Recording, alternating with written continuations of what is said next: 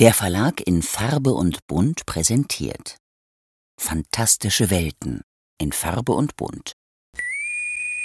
Planet Trek FM ist ein Podcast von planettrek.de. Die ganze Welt von Star Trek und darüber hinaus.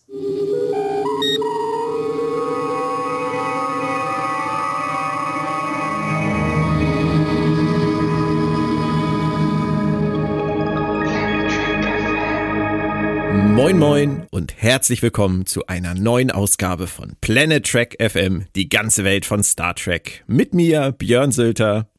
Und mir, Claudia Kern. Hallo Claudia. Hi Björn. Heute haben wir es mit einer ganz speziellen Ausgabe zu tun. Es ist nämlich mal wieder Zeit für ein Jubiläum hier bei Planet Trek FM. Ausgabe 150 steht an. Wow. Das muss ich auch erstmal sacken lassen. Wie geht's dir? Ja, also das 150 ist schon eine Ansage. Ist schon viel. das haben wir schon letztes Jahr bei 100 gedacht, ne? Dass es viel ja. ist, aber. jetzt ist es noch mehr. Jetzt ist es noch mehr, irre. Fünf Jahre sind wir jetzt ziemlich genau auf Sendung. 150 Ausgaben plus ein paar Shortcasts und Co. Das heißt, ich habe mal nachgerechnet, alle 12,17 Tage einen Podcast. 2,5 Ausgaben im Schnitt im Monat. Ich hätte das damals nicht für möglich gehalten und vor allem hätte ich eure Unterstützung und Leidenschaft da draußen damals nicht für möglich gehalten. Daher an dieser Stelle ein ganz dickes Dankeschön, dass ihr uns schon so lange zuhört. Ich finde das echt krass, oder? Ja, auf jeden Fall. Also, ich äh, freue mich da mega drüber und ähm, auch, dass äh, ich so oft hier dabei sein darf weil es macht wirklich sehr, sehr viel Spaß. Ich habe nicht nochmal nachgezählt. Ich habe, glaube ich, ähm, letztes Jahr auf der FedCon bei Nummer 100 gesagt, dass es dein 54. oder 57. Cast ist. Ähm, da hattest du also etwas mehr als die Hälfte oder schon 60 oder so. Ich würde mal vermuten, Claudia, du hast inzwischen deinen Hundertsten auch schon passiert. Stimmt. Mhm. Das müsste eigentlich, wenn man ähm, bedenkt, dass wir seitdem doch so das ein oder andere aufgenommen haben. Also 100, 110 von 150 ist, glaube ich, ziemlich realistisch. Wir haben uns gedacht, wir lassen es heute zum Jubiläum mal ganz chillig angehen und sprechen einfach mal über unsere Golden Moments in Star Trek. Erst war die Idee, 150 Golden Moments zu besprechen, passend zum Jubiläum. Äh, 75 Claudia, 75 ist ich. Wir haben aber ausgerechnet, dass der Cast dann circa 25 Stunden lang wäre. Wäre denkbar gewesen. Am Ende haben wir uns aber aus Gründen dagegen entschieden, oder? ja, also ich denke mal aus unter anderem aus dem Grund, dass wir beide, auch wenn man das vielleicht nicht glaubt, tatsächlich ein Leben haben außerhalb von Planet Track FM. Mindestens so ein kleines Leben. Ein kleines. Ein bisschen. Genau, und dann dachten wir dann doch, dass, äh, mal abgesehen davon, dass ähm, äh, die Personen, die uns zuhören, die Wesen, ich möchte ja hier niemanden ausschließen, die uns zuhören, wahrscheinlich auch ein Leben haben. Gehe ich ganz stark von aus, ja. Also ich glaube, 25 Stunden hätte sich keiner angetan. Nicht mal auf doppelter Geschwindigkeit. Oder auf vierfacher Geschwindigkeit. so nach dem Motto ist bei den beiden eh egal. Also. Ja, genau, richtig. Kann man, kann man dann so schön beim Einschlafen im, im Hintergrund hören. Ja, da ist man sofort weg. Nein, wir konzentrieren uns heute auf jeweils fünf Golden Moments, fünf von Claudia, fünf von mir. Und ich würde einfach mal sagen, ohne große Vorrede, ganz ohne Zeremonie, Claudia, möchtest du mit deinem ersten Moment beginnen? Ähm, ja, und zwar, ähm, wo du gerade sagtest, dass wir es chillig angehen lassen. Ich glaube, ich habe mir selten so viele Gedanken um etwas gemacht, wie darum, wie ich das auf fünf Momente eingrenzen kann. Schwer, ja. Und ja, es ist super schwer. Und deshalb, ich weiß auch nicht, ob das so richtig gelungen ist, aber der erste Moment in jedem Fall ähm, stammt passenderweise aus einer TOS-Folge. Und zwar aus Humans for Adonais, zu oh. Deutsch der Tempel des Apoll. Ist jetzt keine Folge, die verdächtig ist, auf Top Ten Listen zu landen, oder? Ähm, unverdient, würde ich behaupten. Okay. Also, weil es ist tatsächlich, wie ich finde, eine ganz, ganz tolle Folge in gewissen Bereichen. Also, dass die Enterprise die ganze Zeit von einer großen grünen Hand festgehalten wird, ist jetzt vielleicht nicht so das technische Highlight der Woche gewesen, selbst damals schon nicht. Aber ähm, wer die Folge nicht mehr so ganz auf dem Schirm hat, es geht darum, dass die ähm, dass ähm, Kirk und noch ein paar andere Offiziere ähm, gefangen genommen werden auf einem Planeten. Und zwar von jemandem, der sich als Apollo, dem, dem, Griech, dem griechischen Gott, ausgibt. Und äh, er verlangt von ihnen, dass sie ihn anbeten. Und im Gegenzug ist er bereit, ihnen alles zu geben, was sie haben möchten. Natürlich verliebt er sich auch in die einzig weibliche Offizierin, die mit nach unten gekommen ist und wird aber dann am Ende durch ähm, Spock oben an Bord der Enterprise besiegt, indem der dessen Energiequelle zerstört. Und das alles ist ähm, ganz interessant und spannend und auch gut erzählt. Aber das Highlight für mich ist einfach das Ende. Wenn ähm, Apollo sagt zu Kirk, dass ich, hab, ich, ich war bereit, euch alles zu geben. Ihr hättet hier das ewige Leben gehabt und es, euch hätte es an nichts gefehlt. Und ich wäre, ja, ich wäre ein gütiger Vater für euch gewesen. Und, ähm, und er versteht es einfach nicht, dass sie das nicht wollten. Und Kirk sagt dann zu ihm, weil wir darüber hinausgewachsen sind. Wir brauchen diese Vaterfigur nicht mehr. Und äh, nur um dann, als dann Apollo zu seinem Götter Kumpels zurückkehrt, sich zu fragen, so all das, was diese Götter, also die waren auch auf der Erde, das waren Aliens, die ähm, eben den, dem, den Griechen praktisch ihre Götterwelt geschenkt haben. Und Kirk sagt dann, ja, die haben uns so viel gegeben, das ist die Wiege der westlichen Zivilisation. Zivilisation. Wäre es jetzt wirklich so schlimm gewesen, hier und da mal ein paar Lorbeerblätter für ihn zu pflücken? Das ist ein so toller Moment. Ja, weil stimmt. diese, ne, diese, auch diese Frage so, wie, die, diese Beziehung zwischen Göttern und Menschen.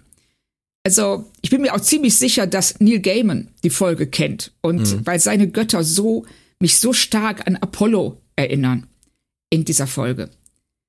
Ne, dass sie aufmerksam, so, ne, dass sie Aufmerksamkeit brauchen, dass sie, dass das so ein Geben und Nehmen ist in dieser Beziehung. Und Apollo auch ganz toll gespielt von einem Schauspieler namens Michael Forrest, mhm. der, mittler, der immer noch lebt und mittlerweile, glaube ich, 93 ist. Der hat die Rolle doch auch noch mal in der in der Fanfilmserie, ist das Star Trek Continuous genau. gewesen, noch mal gespielt, ne? Richtig, genau. Der hat sie, der hat sie später noch mal gespielt. Der macht aber, der arbeitet auch, glaube ich, heute sogar noch und macht viel so ähm, ähm, äh, Sprecherrollen, also in Animes und ähm, anderen Animationsserien. Bei mir ist es witzigerweise so, dass ich die Folge abgespeichert habe als ähm, jugendliches Guilty Pleasure. Sagen wir es mal so, so hatte ich sie immer abgespeichert. Ich stelle das jetzt gerade wieder fest, wo ich Next Generation rewatche für die, für die Star Trek Chronik und stelle immer fest, dass ich Folgen ganz anders abgespeichert habe, als ich sie heute einschätze. Ja, das stimmt. Und ähm, gerade wenn man sie halt als Kind irgendwie das erste Mal geguckt hat. Und bei, bei der Folge jetzt wäre es auch so gewesen, dass ich gesagt hätte, die war als Kind oder als Jugendlicher damals irgendwie lustig. Aber auch erst viel später ist mir klar geworden, dass da viel mehr drin steckt. Das ist auch eine von denen. Und ähm, oh ja. Ich, ich habe gerade mal aus Interesse in die in unsere Star Trek Chronik 2 reingeguckt über TOS, was der Kollege Reinhard Prahl über äh, Mourns for Adonais geschrieben hat. Und er ist deiner Meinung, erstaunlicherweise. Also er hat, er hat äh, hier geschrieben, dass man eine 55 Jahre alte Serie immer auch im Kontext ihrer Zeit betrachten sollte. Im Kern ist die Folge äh, nämlich eine wunderschön unterhaltsame und tiefsinnige Episode. Sie wird von einem einfühlsamen, emotionalen und würdevoll agierenden Gaststar Michael Forrest als Apollo sowie Leslie Parrish als Lieutenant Carolyn Palamas getragen und Scotty darf endlich einmal mehr tun, als nur schottischen Whisky zu genießen oder der Grand Dame Lady Enterprise seine ganze Aufmerksamkeit schenken. Also er ist sehr begeistert gewesen von der Folge, redet hier auch sehr ausführlich über die damalige Zeit und das Bild von Göttern und das sich verändernde Bild von Göttern und wie die Fernsehsender damit umgegangen sind und, und, und. Das ist sehr interessant. Ich glaube, es würde Spannend. dir gefallen. Vielleicht muss ich dir oh, das ja. mal schicken. Ja, sehr, sehr gerne, weil ähm, das ist wirklich, also ich mag das auch, was für Star Trek und auch generell für Serien in dieser Zeit sehr ungewöhnlich ist, wie melancholisch die endet. Ja. Stimmt, stimmt. Also die, ähm, es ist auch was, also als äh, Kind fand ich das halt mit dieser grünen Hand und dass der auf einmal riesengroß wird und so, fand ich halt total toll. Hm. Aber ähm, das überdeckt dann wirklich, wie der Reinhard schon richtigerweise schreibt, den eher tiefsinnigen Hintergrund des Ganzen. Und es ist eine Folge, die also mir auch heute noch wirklich großen Spaß macht. Ein sehr unerwarteter erster Golden Moment. Vielen, vielen Dank. Gerne. Ich bin gespannt auf deinen. Ähm, ich fange mit etwas sehr Persönlichem tatsächlich an. Ähm, ich saß als kleiner Junge im Kino in Kiel. Das war Anfang 1985. Und, oh, jetzt habe ich mich ja wieder altersmäßig geoutet, ne? Und ich hätte noch gar nicht in den Film reingedurft, weil der nämlich ab 12 war. Aber irgendwie haben sie mich da reingekriegt. Ich hatte keine Ahnung von Star Trek. Und ich habe mich damals vermutlich auch nicht gefragt, warum mich irgendwer in einen Film mitnimmt, der Star Trek 3 heißt. Weil ich hatte die 1 und die 2 definitiv nicht gesehen. Ähm, aber ich sah da diese Gruppe von Leuten und die waren traurig, weil ihr Freund gestorben war. Und die glaubten aus irgendwelchen mir völlig unerfindlichen Gründen, dass sie ihn trotzdem noch retten könnten. Die haben damals ein Schiff geklaut, die haben nicht auf ihre Vorgesetzten gehört, die haben aus Freundschaft haben die alles riskiert. Und obwohl ich das damals alles nicht so richtig verstanden habe, zugegebenermaßen, was in diesem Film passiert ist, vor allem was dieses Star Trek eigentlich ist, hat mir das auch als Kind schon wahnsinnig viel bedeutet. Was, was Freundschaft bedeuten kann und dass Freundschaft, wie in diesem Fall hier gezeigt, das Beste in Menschen hervorholen kann. Kannst du das nachvollziehen? Ja, total. Also gerade ähm, weil du als Kind ja auch ähm, ja deine Welt erst nach und nach entdeckst und eben auch gar nicht weißt, wie du ähm, also klassisch ist ja, wer in der ersten Klasse neben dir sitzt, ist dein bester Freund oder deine beste Freundin. Genau. ne? Das ist einfach so, weil du ja auch deine Persönlichkeit sich doch gar nicht so etabliert hat. Aber ähm, dann hier zu sehen, dass Leute bereit sind, für eine Freundschaft alles zu tun, das ähm, kann ich mir vorstellen, dass das ähm, ein echt, ja, intensiver Moment ist. Diese Vorstellung, dass ähm, Leute so tief miteinander befreundet sind, mhm. dass sie, ähm, ja, dass sie immense Opfer bringen und sich auch selbst, ein, ein, selbst Gefahren aussetzen. Ja, und das hat letztendlich dazu geführt, dass ich Lust hatte auf diese Serie und auf die weiteren Kinofilme. Und ähm, deswegen bin ich diesem Film auch wirklich immer noch sehr dankbar, auch wenn der bei vielen in Besprechungen auch heute noch immer relativ schlecht wegkommt, gerade so als Film zwischen dem grandiosen zweiten und dem grandiosen vierten. Aber ja. ähm, ich fand, der hatte seine Momente, finde ich auch heute noch. Er ist nicht Absolut. perfekt, aber er hat seine Momente. Abs absolut. Also ähm, die Momente hat er in jedem Fall und ähm, das ist ein Film, der mehr von seinen Emotionen lebt als von allem anderen. Also diese Freundschaft, die im Zentrum steht, so ähnlich wie ähm, bei Star Trek 5. Auch ein Film, der nicht immer die besten Bewertungen bekommt, aber auch ähm, wie auch der 3 ja das Herz am rechten Fleck hat. Ja, stimmt. Also das hat sich bei mir wirklich eingeprägt. Es ist inzwischen schon sehr, sehr lange her, muss man sagen. Fast 40 Jahre. Aber diese Erinnerung hat sich, hat sich gehalten. Und tatsächlich ist das auch äh, bei meinen fünf Golden Moments, ich habe hab genauso große Probleme gehabt wie du damit, das auf fünf ähm, zusammenzudampfen, muss ich ehrlich sagen. Es ist aber trotzdem ähm, der einzige Kinofilm, der es bei mir in diese fünf Momente reingeschafft hat. Und das ist schon erstaunlich, weil ich liebe ja den vierten, ich liebe den sechsten, ich liebe den achten Kinofilm. Ja. Aber es ist trotzdem, wie so oft mit Star Trek, und das finde ich so faszinierend, auch wenn ich, wenn ich andere Fans treffe ähm, auf Conventions, dieses Nachhausekommen zur FedCon zum Beispiel jedes Jahr, es ist das Gefühl, was wir mit Star Trek verbinden. Und gar nicht so sehr manchmal der Inhalt, auch wenn der Inhalt großartig ist, aber es ist trotzdem dieses Zusammenspiel aus diesen Emotionen innerhalb dieses Fandoms und dem, was wir da gucken. Also geht mir zumindest so. Ja, absolut. Weil das, äh, das ist auch untrennbar miteinander verbunden.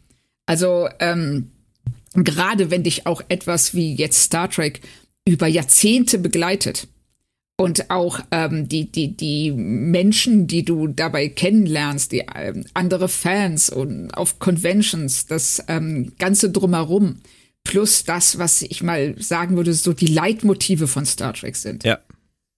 Und ähm, das prägt. Mhm. äh, nachträglich muss ich sagen, danke Metro Kino Kiel, dass ihr damals einen Achtjährigen in den FSK 12 Star Trek 3 gelassen habt. ja, ich ähm, immer eine Frage auch, des Blickwinkels. So, ja, richtig. Also ich bin auch immer noch dem ähm, den Germania Lichtspielen in Dieringhausen zu großem Dank verpflichtet, bei denen Jugendschutz daraus bestand, dass die Kassiererin zum äh, dem Vorführer zugerufen hat, hör mal, Jupp, ist der schlimm? Der, der Werwolf in London? Nee, der ist nicht schlimm. Ja, dann kommst du rein.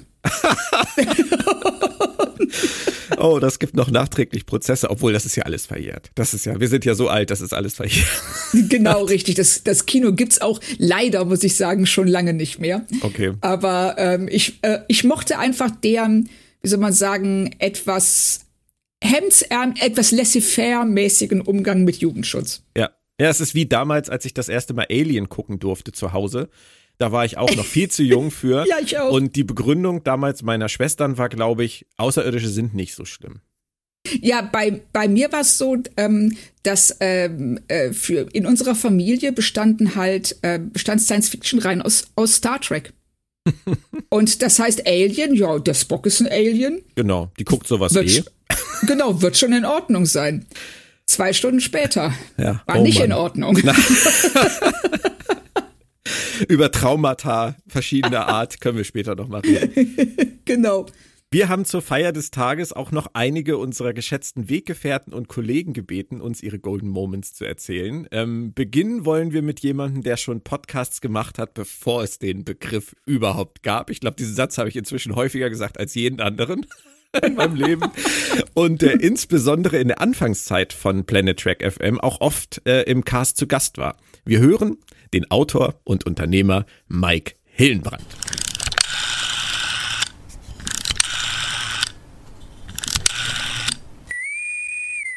Mensch, Björn, 150 Ausgaben. Wahnsinn. Wahnsinn. Wir haben 1999 alle zwei Wochen eine Ausgabe gemacht und damals hieß es Track Minds, jetzt heißt es Planet Track FM und ich kann dir gar nicht sagen, wie froh ich bin, dass du die Fackel weiterträgst. Mein goldener Star Trek Moment. Moment, Moment, Moment, Moment, mein Moment. Ja, ich glaube, das war der erste. Mein erster Kinofilm, Star Trek 3, auf der Suche nach Mr. Spock. Selbst als der Countdown bei 2 war, habe ich noch nicht geglaubt, dass die Enterprise explodieren wird. Dieses Schiff, und ich habe das erst im Kino oder nach dem Kinofilm so richtig realisiert, hat mir total viel bedeutet und tut es auch noch heute.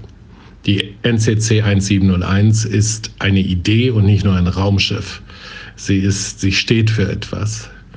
Ne, für den Advanced Human, für die Tatsache, dass wir uns weiterentwickelt haben, für Erforschung, für alles, was das Gute im Menschen ausmacht.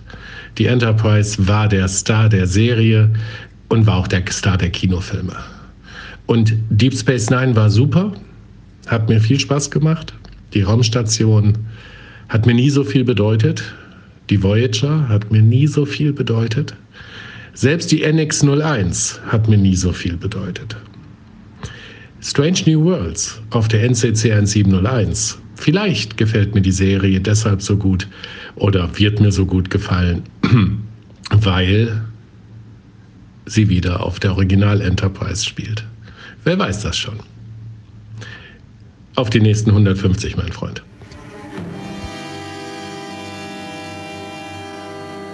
Ist das nicht witzig, dass es bei Mike der gleiche Film als Einstieg war, obwohl der doch locker, also Mike ist doch locker 10 oder 20 Jahre älter als ich.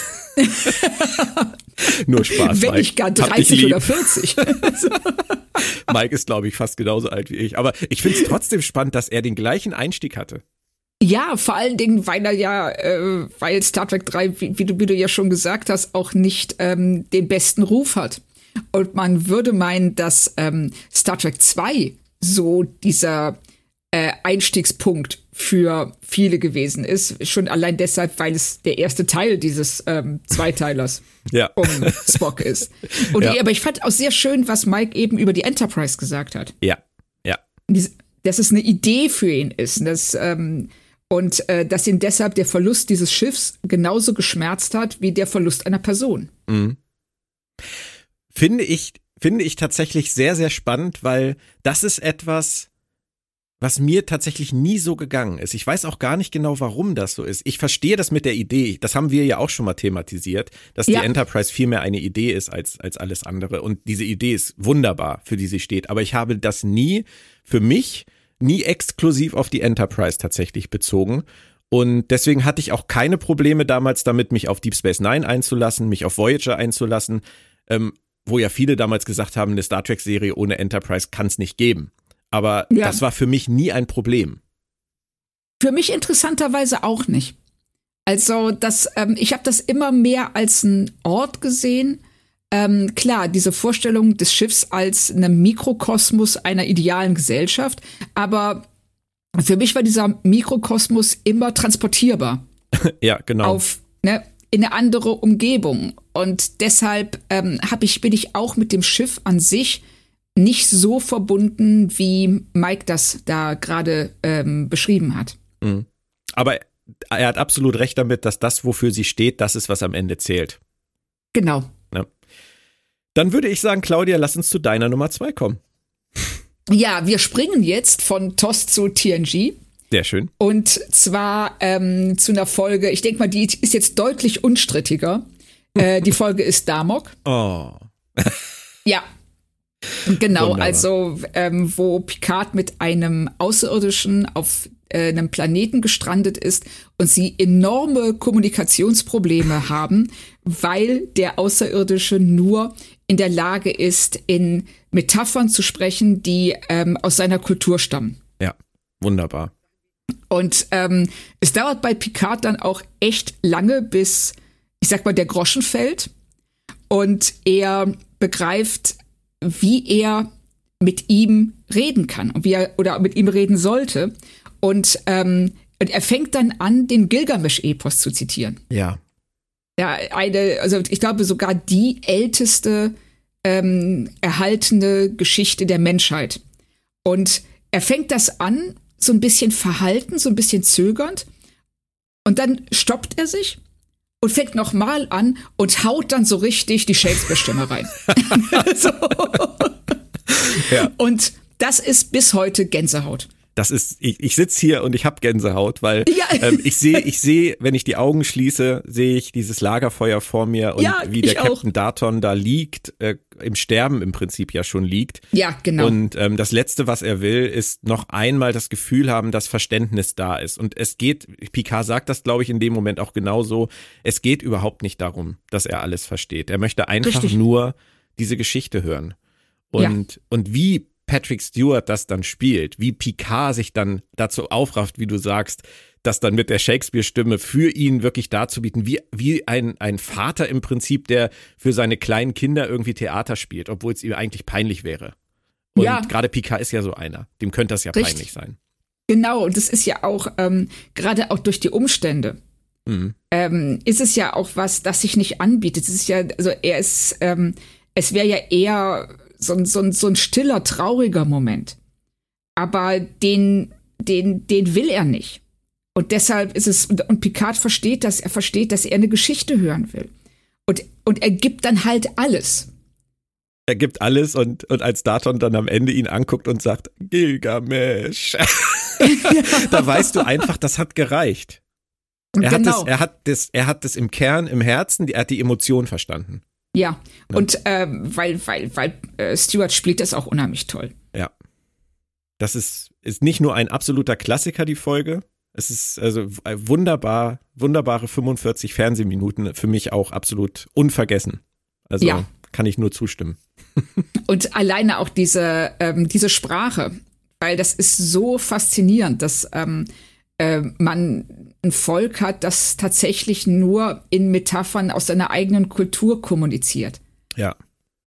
Und das machen wir ja alle bis zu einem bestimmten Punkt. Also ich sag mal, wenn jetzt, ähm, wenn du jetzt ein ähm, nicht Star Trek-Fan auf eine Star Trek Convention setzt und der soll den Unterhaltungen zuhören, der sitzt da genauso wie Picard bei Damok und Jalad. Äh, Jalad at Tanagra. Ja. Ja, lass mal jemanden unseren Podcast hören, der keine Ahnung von Star Trek hat.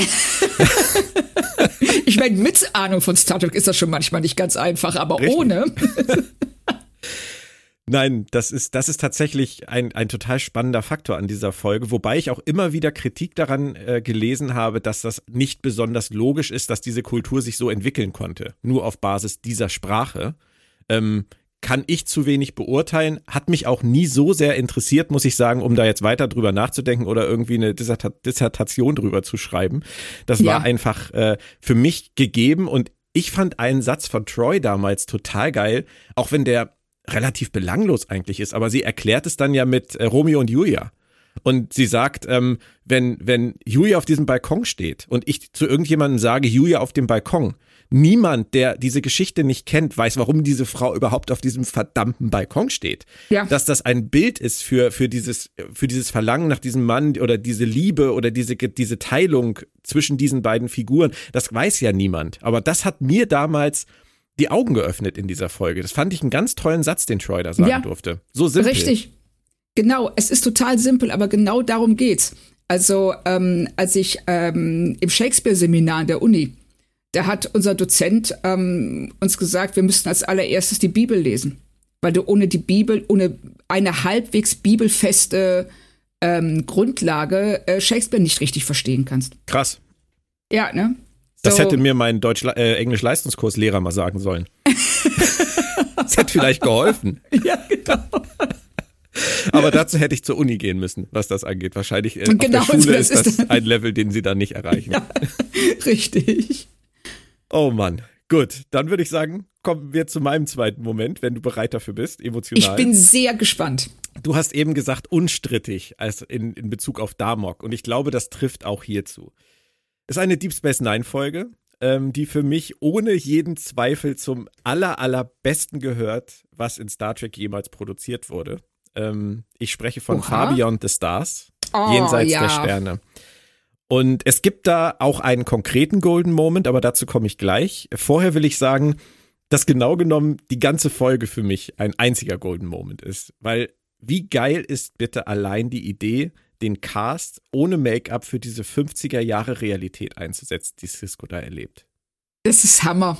Also von ähm, Nog irgendwie als Zeitschriften, als ähm, Bitte? Genau, Zeitschriften. Ja, ja. als äh, am, am, Zeitschriftenstand bis hin zu ähm, Odo und Dax und äh, diese ganze Redaktion von diesem SF-Magazin und ähm, das, das, das Setting, Hammer. Ich meine, uns, uns beide triggert das natürlich auch, ne? Weil wir ja, schreiben, wir lesen das, seit wir klein sind, wir lieben das, seit wir klein sind. Und alleine diese Vorstellung dieser, Redaktion in den 50ern von diesem Science-Fiction-Magazin. Ähm, großartig. Und dann, du hast Mark Alaimo gerade nicht erwähnt, Jeffrey Coombs, die wir ja nur als, als Antagonisten unter dickem Make-up kennen und die wir hier ja. als Cops im Prinzip zu ja, sehen bekommen. Oder auch genau. Michael Dorn. Michael Dorn endlich mal ohne Worf-Make-up. Also ja. Wahnsinn.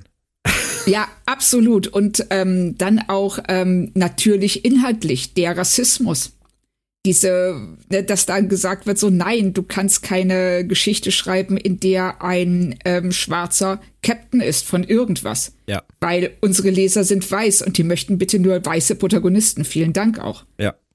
Und keine Frauen auf dem Gruppenfoto der Redaktion. Ja, genau. So, äh, was denn, wie war das noch irgendwie? Ähm, äh, die, äh, die Frau und der Schwarze sollen dann doch bitte an dem Tag ein bisschen länger schlafen, damit genau. die anderen das Gruppenfoto machen können. Un unfassbar. Also auch eine unfassbare Zeit. Ähm, ja. Ich hätte eine Spin-off-Serie mit dieser Zeitungsredaktion in den 50ern, mit diesem Cast hätte ich sofort genommen. Ja, stimmt. Sag ich dir ganz ehrlich. Ähm, ich hätte auch gern, ich hätte auch gern mal mitgearbeitet, aber an sich die Zeit schon schlimm. Also das ist nichts, was man nochmal wieder erleben möchte. Nein, also das, äh, ich denke mal, das kannst du über einen absoluten Großteil der Vergangenheit sagen, dass ähm, ich sag mal niemand, der kein ähm, weißer, wohlhabender Landbesitzer war, in den letzten ja, fünfeinhalbtausend Jahren viel Spaß gehabt hätte. Schade, ich bin nicht wohlhabend. Weiß bin ich. Ein bisschen Land Weiß haben wir hier check, auch. Okay, Mann, check, okay, passt. Und was ist das dritte? Ein bisschen, Wohlhabend. Nee, ein bisschen, La bisschen, Land ist auch dabei, aber kein, ja. leider, leider, leider kein, äh, keine Kohle. Zehn, 30 Quadratmeter Garten? Und kann ich mir wie ein lebendes Brian so ein Fake-Bart ankleben? Bestimmt, so. wenn du das stimmlich hinkriegst. Hallo. Aber es fehlt noch, wir müssen jetzt wieder ernst werden, Claudia, es fehlt noch der ultimative Golden Moment in dieser Folge. Okay, ähm, ich höre. Ich, du, dich wird es nicht überraschen. Es hat etwas damit zu tun, wie sehr ich Avery Brooks in der Rolle des Cisco und überhaupt verehre. Du weißt das. Ähm, Ja. Und ich weiß auch zu Beginn der Serie, gerade auch durch unsere Re-Experience jetzt wieder uns sehr bewusst geworden, war manchmal alles ein bisschen holprig. Er wusste nicht so richtig, was sie von ihm wollten und er hat es dann auch manchmal auf eine Art gespielt, die jetzt nicht so ganz, ich will mal sagen, einheitlich war. So Sehr schön. Zwischen ganz weit oben und ganz weit unten. Aber es wurde immer besser und besser. Und hier, also der Zusammenbruch als Benny Russell. Ich weiß, es gibt Leute, die finden das drüber. Und vielleicht sagst du das gleich auch.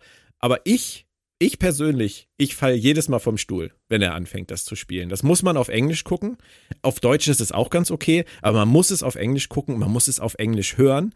Und ich finde das einfach, ich finde das einfach sensationell, was er da macht. Ja, also ähm, da bin ich bei dir. Ich, ich bin auch schnell in dem Lager, das ist jetzt drüber. Aber gerade auch äh, am Anfang in den ersten Staffeln, wie du gerade schon sagst, ist Avery Brooks e- entweder extrem drüber oder extrem drunter. Und dazwischen gibt's da nicht viel. Aber hier finde ich, ähm, wenn man das im Kontext sieht, ist das absolut nachvollziehbar, wieso er so reagiert. Und ähm, es nimmt mich auch jedes Mal, wenn ich das sehe, immer richtig mit. Und es hat ihm ja auch so viel bedeutet. Es hat Avery Ja. Brooks ja auch so viel bedeutet und das merkst du einfach. Das, das, das merkst du total. Also auch diese Figur zu spielen, die ähm, diese Visionen, diese Träume hat und ähm, äh, sie nicht umsetzen kann. Und ähm, einfach nur wegen sowas, sagen wir es mal, sowas Lächerlichem wie eine Hautfarbe. Sowas, ähm, und dann diese Zukunftsvision, also diese Diskrepanz zwischen der Welt, in der er sich befindet, und dieser Vision der Zukunft, die er immer wieder sieht. Mhm. Das, in dem das eben alles keine Rolle spielt, in dem ähm, alle gleich sind und das ist, äh, oder die gleichen Chancen haben. Und dass er an diesem Punkt dann verzweifelt und zusammenbricht, finde ich, äh, ist, es, ist es toll gespielt und es ist, ähm, ich kann absolut verstehen, dass du das als goldenen Moment genommen hast.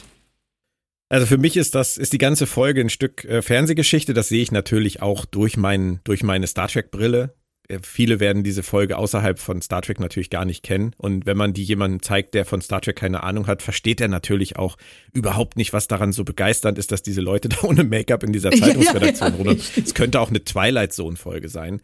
Ähm, aber Stimmt. ich glaube, wenn man die Serie kennt, wenn man Star Trek kennt, wenn man die Figuren kennt, geht kaum besser. Also für mich ist das, für mich ist das perfekt. Ja, sehe ich ganz genauso. Ich, ich höre, Claudia, zum Jubiläum regnet es bei dir. Finde ich, Ich, sehr sag, schön. ich, ich sag mal nichts und hoffe, dass es nicht auffällt, aber ich denke, wir haben den Punkt überschritten, an dem es nicht auffällt. es wäre ja auch kein Jubiläumscast, wenn es nicht regnen würde. ja, dabei, ich bin ein bisschen enttäuscht von der, ähm, äh, von dem Regenradar, das äh, versprochen hat, es soll erst ab 15 Uhr regnen und wir haben jetzt zum Zeitpunkt der Aufnahme definitiv noch nicht 15 Uhr. Vielleicht wird es Ja. da schlimmer. Bis dahin müssen wir fertig werden. wir sollten es versuchen. Hören wir nun einen kleinen Beitrag vom lieben Torben Kessler, der jahrelang mein Chef war ähm, bei Sci-Fi und der jetzt inzwischen bei äh, Sky arbeitet, der für Sky Wow zuständig ist und der auch schon einige Male bei uns im Cast war und auch bestimmt mal wiederkommen wird. Hier ist Torben.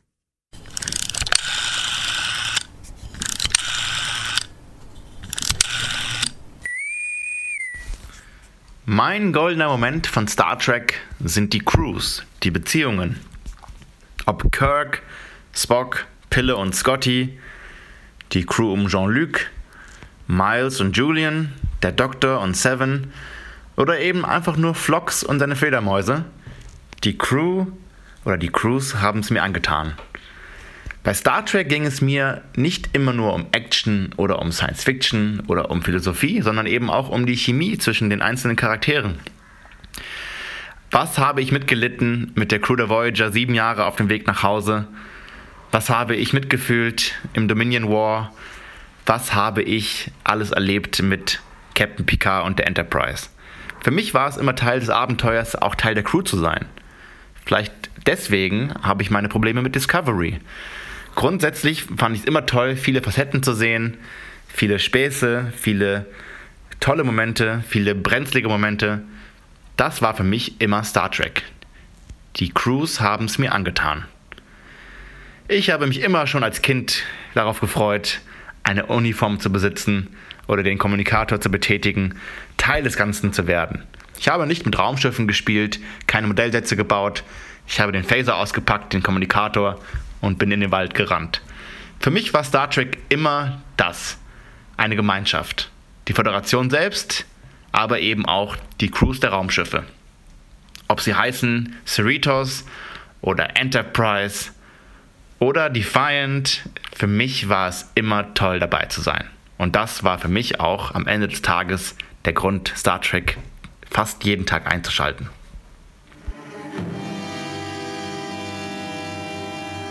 Ja, danke schön, Torben. Und dann können wir, würde ich sagen, in unsere dritte Runde starten, Claudia. Was ist deine dritte Wahl? Ähm, ich denke, wir bleiben bei Deep Space Nine, was du ja eben ähm, schon mit ähm, Far Beyond the Stars ähm, ja, in deine goldenen Momente geholt hast. Und ich würde jetzt gerne die Folge In the Pale Moonlight. Ach. Ja, oder? Also, ich sag mal so: Far Beyond the Stars und In the Pale Moonlight. Wenn ich zwei Folgen sagen müsste aus Deep Space Nine, auf die ich nicht verzichten will, sind es diese beiden. Ja, auf jeden Fall. und natürlich die großartige Folge If Wishes Were Horses. Äh, also, äh, lass uns zu äh, In the Pale Moonlight kommen. Ja, also ich will jetzt gar nicht zu viel über die Folge selber sagen. Ähm, der goldene Moment ist für mich ähm, der, wenn Cisco aufzählt, was er alles getan hat. Und dann irgendwie sagt, ich habe äh, diese Versprechen gebrochen, ich habe dafür gesorgt, dass die und die Person stirbt, ich habe das getan und dies getan. Und das ist eine, ich sag mal, Verfehlung nach der anderen. Und dann am Ende sagt, ja, und ich kann damit leben. Das ist so hart. Das ist so heftig. Es ist, wenn, wenn, er, wenn, wenn er das Logbuch löscht. Ja. Und, ähm, und das ist ein Moment, in dem äh, da spätestens zweigt Deep Space Nine so stark von TNG ab und auch von Voyager, die ja dann nachfolgen sollte, weil ähm, hier sein Verhalten, wenn man das sieht, wenn er sagt, was er alles gemacht hat und dass er und dass er damit, ja, dass er damit klarkommt, dass er das für sich ähm, äh, akzeptieren kann. Das ist eigentlich in der TNG-Folge wäre das der Böse gewesen. Ja der, der Captain, der irgendwie seine Moralvorstellungen verliert und ähm, deshalb bestraft werden muss oder in irgendeiner Weise sich dann am Ende, der dann am Ende erkannt, was er alles Schlimmes getan hat und sich opfert, so wie Captain Ransom in Voyager in Equinox. Ja. Aber das ist Deep Space Nine, ne? Wir müssen ja. mit allem leben, was hier passiert. Genau, und er ist unser Held und das, und das Geile daran ist, in dem Moment, wo er es sagt, es ist zwar wahnsinnig hart, aber es ändert also zumindest war es bei mir so, es hat meine, ähm, meine Perspektive auf ihn nicht verändert. Ich glaube, das liegt daran, dass wir alle solche Blindspots in unserer Geschichte haben, von denen wir wissen, dass wir falsch gehandelt haben. Das ist sicherlich nicht in dem Maße wie bei Cisco. Also ich habe, ich habe, äh, glaube ich, mit dem, was ich getan habe in meinem Leben, habe ich äh, kein kein Leben auf dem Gewissen. und habe auch keine außerirdische Spezies in einen Konflikt reingezogen durch Betrügereien. Aber du weißt, was ich meine. Wir haben diese ja. Dinge, die wir mit uns rumschleppen und bei denen wir dann aber auch irgendwann für uns einfach sagen müssen, es bringt nichts, wenn ich mich da jetzt den Rest meines Lebens kasteie. Ich habe es gemacht, es ist passiert. Ich würde es heute vielleicht auch anders machen, vielleicht auch nicht, weil es notwendig war. Aber ich kann damit leben. Ich muss damit auch leben. Und das sagt Cisco ja letztendlich. Er sagt ja nichts anderes. Und ich finde es sogar noch so interessant, dass er beim ersten Mal, wo er sagt, I can live with it, es fast so klingt, als wenn er sich das fragt. Ja, Oder als stimmt. wenn er in dem Moment denkt, wirklich? Und dann sagt das nochmal, I can live with it. Ja. Und er glaubt es immer noch nicht selber, deswegen löscht er ja auch sein Logbuch. Aber es ist so, es ist so, so großartig, dieses Eingeständnis, sich selbst ja. zu machen und es damit aber auch abzuschließen. Richtig. Also, dass, ähm, dass er einfach sagt, unter diesen Umständen musste er so handeln oder zumindest dachte er, dass er so handeln muss. Vielleicht ist es etwas, das er ähm, in fünf oder zehn Jahren, wenn er zurückblickt, ganz anders beurteilen würde. Aber in diesem Moment, mit den, unter den Voraussetzungen, unter denen er gehandelt hat, sagt er, ja, ich muss damit leben, also ist es besser, wenn ich sage, ich kann damit leben. Dann ist es meine Entscheidung. Ja, stimmt. Im Übrigen auch, finde ich, eine der besten Avery, äh, Avery Cisco, Avery Brooks Szenen. Auf jeden Fall. Also er ist da, ähm, da zeigt er genau den Cisco, ähm, den er so perfekt beherrscht, wenn er die, das Material und auch die, das Umfeld bekommt, in dem er den so spielen kann. Ja. Übrigens mein dritter ähm, äh, Avery Brooks Moment, den ich immer ganz grandios finde, wenn ich ihn wiedersehe, hat jetzt nichts damit zu tun, aber fällt mir gerade ein und vor allem hat auch nichts damit zu tun, dass er da Cisco ist, ist aus äh, Our Man Begier, wo er den Bond-Bösewicht spielt. Oh ja. Das ist, äh, das ist so drüber, aber das ist, das ist so geil drüber. Ähm, das habe ich auch geliebt. Also wie er das spielt, das ist ja. äh, auch eine ich, Show äh, für sich. Ja, absolut. Also da, ähm, da weißt du auch, der Regisseur hat gesagt, lass es raus. Trinkt ihr noch einen vorher? Ja, genau. Okay, nein, also finde ich auch, hast du einen, einen wunderbaren Moment, eine, eine wirklich grandiose Deep Space Nine Folge ausgesucht und ich freue mich jetzt schon darauf, wenn wir irgendwann an den Punkt kommen, dass wir diese Folgen dann auch in der DS9 Re-Experience besprechen. Ja, absolut. Meine Nummer drei äh, springt wieder zurück zu Next Generation und ähm, ich fange mal so an und komme wieder nicht direkt zum Golden Moment. Picard gerät äh, unter den Einfluss einer Sonde und erlebt zunächst unter Zwang, dann später freiwillig und voller Glück äh, ein ganz anderes Leben. Er hat eine Frau, Kinder, Enkel, bis er im hohen Alter versteht, dass diese Kultur ihm nur von sich berichten wollte. Die Rede ist natürlich von The Inner Light, das zweite ja. Leben, und ich weiß, du magst die Folge auch. Ja, total. Die hat auch wirklich jede Liebe verdient, auch für die ganze Geschichte und für die Art, wie sie gemacht ist. Ähm, aber ich muss natürlich zu meinem Golden Moment kommen. In einer Szene ähm, spricht Picard, der hier Cayman heißt, ähm, mit seiner Tochter. Und er sagt zu ihr, als sie fragt, ähm, ob es in Ordnung ist, ihren geliebten Freund zu heiraten, ob er damit einverstanden ist, sagt er, ähm, seize the time, live now, make now always the most precious time, now will never come again. Und ich habe immer Gänsehaut, wenn ich das sehe. Ich habe immer Gänsehaut, wenn ich daran denke. Ähm, mich hat das schon damals wahnsinnig berührt. Also ich finde, wir neigen im Alltag so sehr dazu, uns nicht darüber im Klaren zu sein, wie wertvoll jeder Tag ist, jeder Moment ist. Wir haben so viel zu tun. Wir leben vieles einfach so weg, falls du verstehst, was ich meine. Ja. Und es ist trotzdem aber jeder Moment unser Leben das Leben, was wir haben, und das ist extrem begrenzt. Und jeder Moment gehört uns und ist wertvoll. Und ich fand das damals so mitreißend, wie dieser alte Mann das seiner Tochter als wirklich die Lebensweisheit seines, seiner Existenz mit auf den Weg gibt, keine Zeit zu verschwenden und das Leben zu wertschätzen. Ähm, das hört man ja auch immer wieder von Menschen, die früh krank werden, die früh sterben, die überraschend sterben und auch von den Angehörigen. Ähm, man sollte nichts, was einem irgendwie wichtig ist, verschieben. Und ja. äh, das Leben genießen, das Leben leben und vor allem im Hier und Jetzt leben. Das ist das, genau. was die Folge so, so stark für mich aussagt und das finde ich großartig.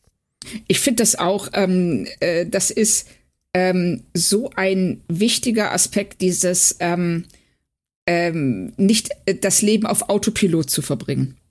Dass man so, ähm, was man manchmal, äh, was manchmal passiert, du steigst ins Auto, um einkaufen zu fahren, das hast du schon hundertmal gemacht und wenn du auf dem Supermarktparkplatz anhältst, hast du keine Ahnung, was in den letzten zehn Minuten passiert ist. Weil du so auf Autopilot bist, ja. dass du ähm, deine Umgebung gar nicht wahrnimmst. Oder ähm, du drehst die Abendrunde mit dem Hund. Es ist meistens dieselbe Abendrunde, mal entgegen des Uhrzeigersinns, mal mit dem Uhrzeigersinn. und fragst dich so im Moment, war das jetzt gestern oder heute? Oder vielleicht vorgestern? Aber so dieses einfach mal anhalten und sich diesen Moment gönnen, um zu hören, was um einen herum passiert oder einfach mal klar zu machen, ich bin hier. Ja, ich auf bin dieser hier, Welt. Genau. Jetzt. Ne? Jetzt, in diesem Moment bin ich real. Ja. Es gab Millionen Jahre, da war ich das nicht. Und es wird Milliarden Jahre geben, da war ich das auch nicht. Oder werde es auch nicht sein. Ja. Und, aber jetzt bin ich da. Jetzt kann cool. ich mein, jetzt kann ich mein, mein Impact machen für mich Genau. meinen Impact haben.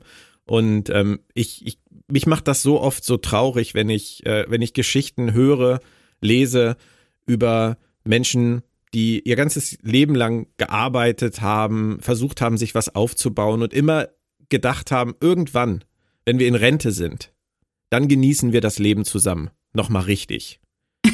Ja. Und dann ist, gehen die in Rente und nach einem halben Jahr stirbt einer von den beiden.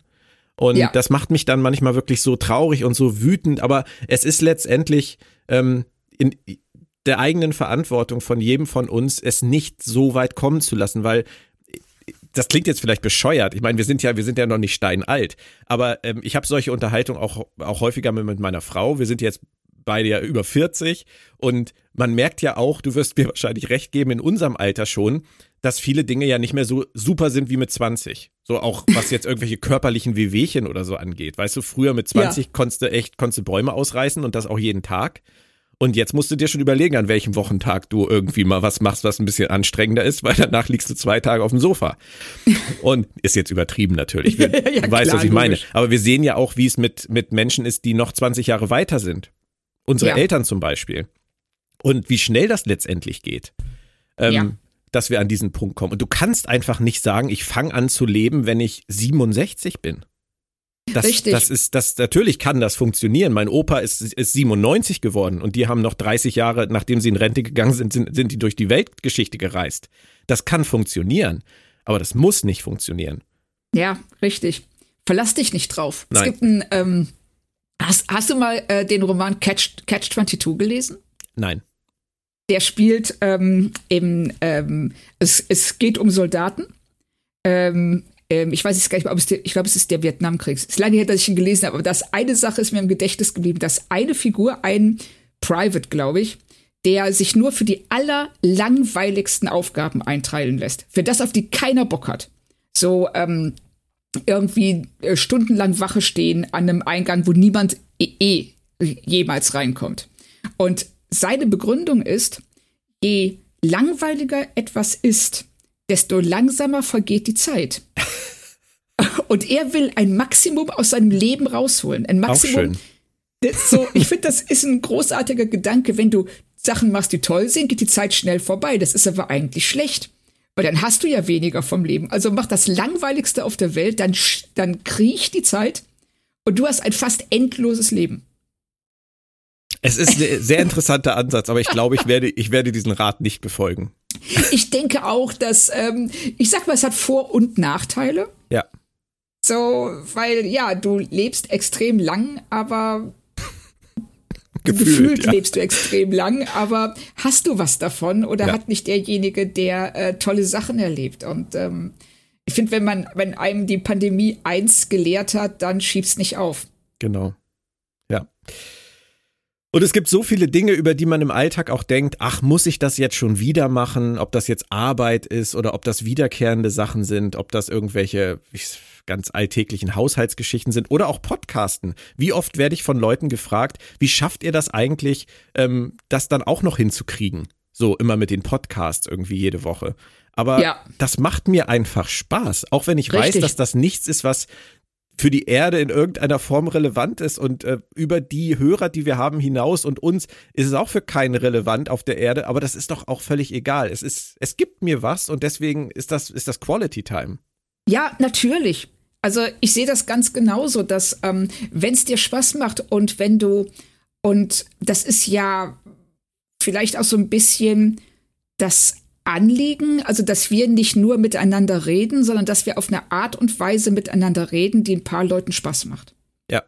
Und ähm, wenn du was tust, was auch nur zwei Leuten Spaß macht, dann hast du damit schon zwei Leuten mehr gebracht, als sie sonst in dieser Stunde oder so gehabt hätten. Genau. Wenn sie zum Beispiel stattdessen ihre Steuern gemacht hätten. Etwas, das ich heute noch tun muss, genau.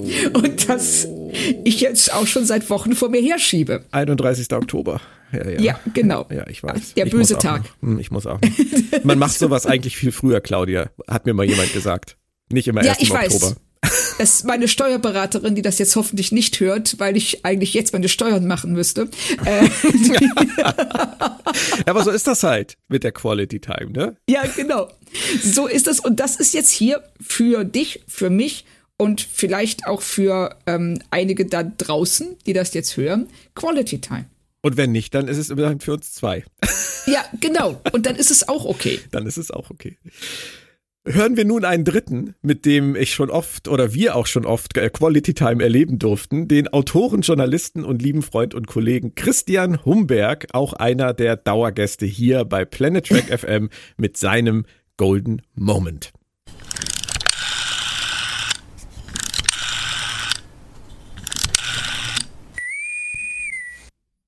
Mein goldener Star Trek Moment.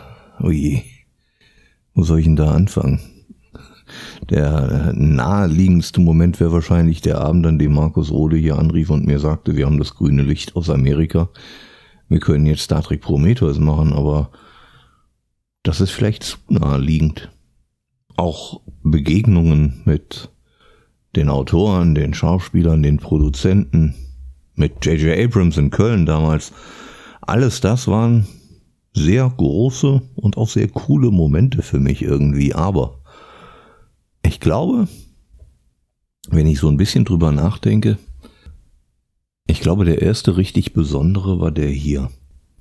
Das war irgendwann, ich glaube, 94, 1994 war ich auf meiner ersten Convention, der Star Dream One in Mannheim. Liebe Grüße an alle, die jetzt zuhören sollten und auch schon so alt, so Methusalem alt wie ich sind und sich daran erinnern. Ich war auf dieser Convention in Mannheim und hatte eine richtig gute Zeit da. Und an einem Tag fand in einem Raum im Obergeschoss des Rosengartens Mannheim, wo die ganze Con stattfand, ein sehr besonderes Panel statt, das eigentlich kein Panel war, sondern so eine Art Live-Hörspiel. Und zwar gab es damals, ich glaube damals sogar noch relativ neu, den Roman Q in Law von Peter David. Ein TNG-Roman, in dem Loxana Troy auf Q trifft. Auf Deutsch erschienen bei Heine unter dem Titel, ich glaube, eine Lektion in Liebe oder so ähnlich. Das war und ist ein sehr witziger Roman und da auf diesem Con in äh, Mannheim sowohl Majel Barrett, die die Loxana spielte, als auch John Delancey, der den Q spielt, beide da waren, haben die sich zusammengetan und in diesem Raum im Obergeschoss vom Rosengarten Mannheim ein Live-Hörspiel gemacht. Sie haben also ein paar Stellen aus diesem Buch mit verteilten Rollen gespielt quasi. Ein kleines Zwei-Personen-Theaterstück basierend auf dem Roman von Peter David. Und der Saal war brechend voll. Ich weiß, dass ich auf dem Fußboden gesessen habe, wie hunderte von anderen gefühlt, weil wirklich nichts mehr ging. Und es war großartig. Wir haben uns kaputt gelacht. Nicht nur, weil das Buch so wahnsinnig lustig ist, sondern auch, weil die beiden, Majel Barrett und John Delancey, wirklich die hellste Freude daran hatten, das hier auf dieser Art zu machen, quasi Theater zu spielen auf einer Convention. Und als das vorbei war und der Raum bald eingestürzt ist vor lauter Applaus von den gefühlt Milliarden Leuten, die da drin waren, ging es aus dem Raum raus und über irgendeinen völlig bescheuerten Zufall ging ich durch eine falsche Tür und stand auf einmal nicht im Treppenhaus mit allen anderen Fans, sondern im Backstage-Fahrstuhl. Dieser Fahrstuhl war leer, vermutlich ganz anders als das Treppenhaus in dem Moment, bis auf ich, Majel Barrett und Majel Barretts Bodyguard. Wir waren zu dritt in diesem Fahrstuhl auf einmal. Ich weiß nicht, wie ich da gelandet bin, auf einmal war ich da. Der Bodyguard guckte mich die komplette Fahrstuhlfahrt an, als würde ich gleich ein Messer zücken und Harakiri machen oder sowas. Der war wirklich, wirklich not amused. Ganz anders seine Begleitung. Majel Barrett schenkte mir das wohl freundlichste Lächeln dies und jenseits von Rurapente, und da wird selten gelächelt, und ich ihr auch. Und wir verstanden uns ohne Worte ganz wunderbar und wir wussten beide, alles cool, alles super, alles cool, schöner kleiner Moment. Sie freut sich, mich zu sehen, ich freue mich, sie zu sehen. Dann kamen wir unten an, gingen alle unsere Wege, es wurde nicht ein Wort gewechselt, aber bis auf den Bodyguard wussten alle, dass das gerade sehr, sehr toll war. Vielleicht ist das einer meiner goldenen Star Trek Momente. Ich denke zumindest sehr oft noch dran zurück, wenn ich ehrlich sein soll. Und das ist bald 30 Jahre her, um Gottes Willen. Und bevor ich es vergesse, ganz wichtig, herzlichen Glückwunsch zu 150 Ausgaben Planet Track FM. Ich werde bekloppt, das ist so eine große Zahl für ein Fanprojekt. Respekt, wirklich großen Respekt. Äh, Glückwunsch an Björn, an Claudia, an alle, die damit zu tun haben und hatten. Und selbstverständlich auch an alle Zuhörerinnen und Zuhörer. Ich freue mich immer, wenn ich dabei sein darf, auf die nächsten 150. Das war sehr schön erzählt von Christian. Ich mag ihn ja als Märchenonkel der Nation, als neuen Märchenonkel der Nation. Er hat das, finde ich, sehr gut aufgebaut, sehr, sehr entschleunigt erzählt. Auch ja. sehr passend zu unserem Argument von eben. Er hat, es, er hat es genossen, sich daran zu erinnern und er hat uns daran teilhaben lassen. Genau, und es war ähm, für, äh, es, es war ein kleiner Moment. Ja. Aber ein Moment, der einfach ähm, sich festgesetzt hat und ähm, der ihm und es macht ihm Freude, sich daran zu erinnern. Ja, und mir jetzt Freude gemacht, mir das anzuhören. Also von daher. Auf jeden Fall. Win-win. Ja, richtig. So hat jeder seine ganz eigene Geschichte mit Star Trek. Und äh, jetzt kommen wir zu unserer vierten Runde, Claudia. Was ist dein Golden Moment Nummer vier? Ähm, da habe ich auch lange drüber nachgedacht. Und ähm, bin, also mir war klar, ich wollte unbedingt einen Moment aus Lower Decks dabei haben. Und ähm, es ist tatsächlich hier die Folge Veritas. Oh. Und die aus der ersten Staffel. Und du kannst es dir wahrscheinlich schon denken, warum. Weil in dem Moment, wo die, wo, wo ähm, die Besatzung diesen, ähm, wo deutlich wird, dass Mariner eben ihr Bild der Sternenflotte entspricht nicht der Realität. Ja. Und das wird in dieser, die Sekunde in dieser Folge, in der das klar wird. Ich weiß doch, ich habe die gesehen, weil wir hatten ja vorher, ich will jetzt nicht sagen Meinungsverschiedenheiten, das ist vielleicht ein bisschen zu hart, aber wir haben Lower Decks nicht auf die gleiche Weise gesehen. Ich habe mich immer aufgeregt über Mariner. Ja, und genau. Über diese verzerrte Darstellung von, von der Sternenflotte. Richtig. Und ich habe halt immer argumentiert, das ist Absicht. Wir sollen, sie ist kein verlässlicher Erzähler. Wir sollen sie nicht ernst nehmen. Und ähm, dann kam diese Folge und ich weiß doch, ich habe die gesehen und äh, als dann es wirklich deutlich wurde, was da passiert, nämlich dass die Folge das enthüllt und ganz klar macht, habe ich das so ein bisschen gefeiert und so gehofft, dass du jetzt die Seiten wechseln würdest. es ist passiert. Ja, und dann haben wir gepodcastet und dann hast du es ja dann auch direkt gesagt und ich, und ich fand das super. Da hast du wahrscheinlich auch nur gedacht, endlich ist der Groschen gefallen. Meine nee, nee, also nein, im Gegenteil. Also ich fand, ähm, ähm, du hättest es nicht sagen müssen. Du hättest der, ähm, du hättest dieser Folge diese Chance nicht geben müssen. Okay. Aber du hast das gemacht und du warst vor allen Dingen, und das ist auch sehr Star Trek, finde ich, hast gesagt, ja, okay, ich habe das so und so gesehen, jetzt weiß ich, man kann es auch anders sehen und die Serie wird besser, wenn ich es anders sehe. Und jetzt kann ich Spaß damit haben. Ja, aber das ist ja das, was wir wollen. Ne? Also wir Richtig. wollen ja Spaß haben. Es wäre ja schlimm, wenn wir das nicht wollen würden. Ja, aber guck mal manchmal ins Internet. Das ist ähm, lieber ähm, weniger als zu viel. ja, also es, äh, du hast gelegentlich ähm, Fans, die ähm, mit einer sehr negativen Grundeinstellung in alles, was ihnen nicht vertraut ist, reingehen und dann tatsächlich ja das klassische Haar in der Suppe suchen. Claudia, das Internet, das Internet. Das ist ein, das ist kein Thema für einen Golden Moments Jubiläums Podcast, weil das ist ein so trauriges Thema an ganz vielen das Stellen. Internet ist toll. Ja, es kann toll sein. Ja. ja aber es wird oft nicht toll genutzt. Von gewissen Zeitgenossen. Das ist ja nun mal leider so. Aber da kann man ja auch drüber Ja. weglesen. Richtig. Also das ähm, ist auch das Beste, was man tun kann. Ja, definitiv. Nein, das war, das war auch für mich wirklich ein sehr wichtiger Moment, weil ähm, ich es sehr schade fand, dass mir Lower Decks am Anfang nicht gefallen hat. Und ich es auch schade fand, dass du nicht, es nicht geschafft hast, mich da irgendwie wirklich reinzukriegen. Weil das, du hast dich sehr bemüht, du hast dir wirklich wahnsinnig, wahnsinnig viel Mühe gegeben damit. Und ähm, äh, ich wollte das ja gerne mögen. Und es, es frustriert mich ja auch, das merkt man ja manchmal vielleicht auch, wenn wir Sachen besprechen, die uns nicht gefallen. Es frustriert mich, wenn sie uns nicht gefallen. Ja, richtig. Ähm, und deswegen war das mit Veritas wirklich so ein Moment, wo ich dachte, wow, sie hat erstens die ganze Zeit recht gehabt. Es hat mir richtig die Augen geöffnet und es hat mir wirklich eine komplett neue Serie präsentiert. Ja. Und auch die Folgen davor, dann natürlich nochmal ganz anders. Und ähm, ich kann trotzdem immer noch verstehen, wenn Leute sagen, sie kommen mit dem Stil von Lower Decks nicht klar, es ist ihnen zu schnell, zu hektisch, zu laut, whatever. Kann ich alles akzeptieren. Aber für mich Richtig.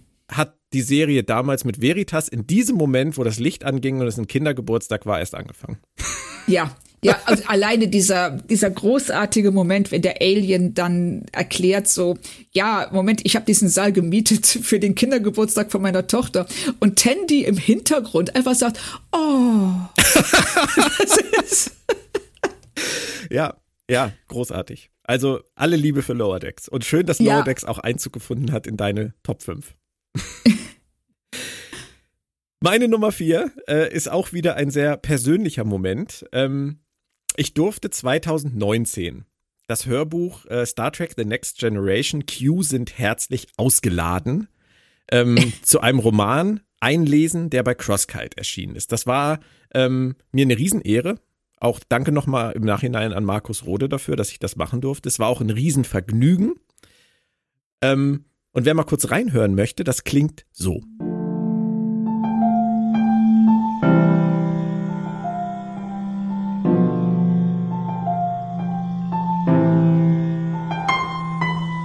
Während seiner Dienstjahre in der Sternenflotte hatte Jean-Luc Picard, Captain des Raumschiffs Enterprise, einige der schönsten Welten der Föderation besucht. Er war einer der wenigen Menschen, die die großartigen Eishöhlen Andors während der Mittagszeit zu Gesicht bekommen hatten, wenn das Sonnenlicht durch die tiefen Spalten in die Höhlen hineinfiel und die Stalaktiten und Stalagmiten in den brillantesten Farben funkeln ließ. Er hatte sich auf Empfehlung seines ehemaligen ersten Offiziers die kühle Gischt der janarianischen Fälle auf Betaset ins Gesicht wehen lassen. Und die Schönheit Risas wurde nur übertroffen von dem außergewöhnlichen Abenteuer und ein klein wenig mehr, das ihm dort widerfahren war. Aber gleichgültig wie viele Planeten in wie vielen Sonnensystemen Captain Jean-Luc Picard besucht hatte, keine der spektakulären Landschaften, die er während seiner Zeit in der Sternenflotte gesehen hatte, ließ sich mit der atemberaubenden Schönheit eines Sonnenuntergangs in der Heimat seiner Vorfahren vergleichen. Là-bas, Frankreich, auf der Erde. Die Weinberge der Familie Picard zu besuchen glich einem Ausflug in vergangene Jahrhunderte. Sie mochten alle modernen Bequemlichkeiten aufweisen, mit denen man den Weinanbau leichter machen konnte, aber die metallenen Silos und das komplexe Bewässerungssystem traten in den Hintergrund. Alles, was er sehen konnte, war das Land. Die endlosen Reihen der Weinreben mit den tiefvioletten Trauben und den smaragdgrünen Blättern, die sich so wenig ähnelten wie eine Schneeflocke der anderen. Der fruchtbare Boden, auf dem sie wuchsen, fühlte sich weich, ja sogar federnd unter seinen Füßen an. Der Geruch von Trauben ließ in Jean-Luc regelmäßig Kindheitserinnerungen wach werden, in denen er und sein Bruder Robert in den Weinreben Verstecken gespielt hatten.